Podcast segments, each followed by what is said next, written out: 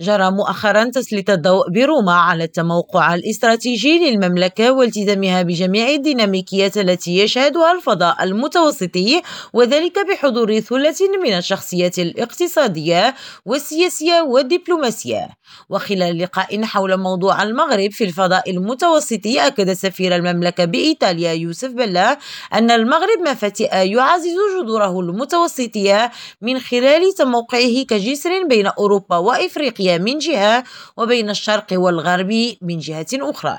وأشار السفير إلى أن الإمكانات الجيوستراتيجية للمملكة وكذلك الإصلاحات التي تم إجراؤها ونوعية البنى التحتية ترتقي بالبلاد إلى مستوى عال في سلاسل القيمة العالمية مضيفا أن المغرب عمل دائما من أجل ظهور بروز فضاء متوسطي مستقر ومزدهر لصالح الجميع.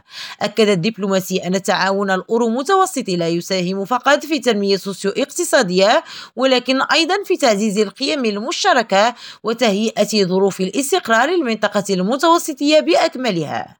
هاجر راجي ريم راديو روما.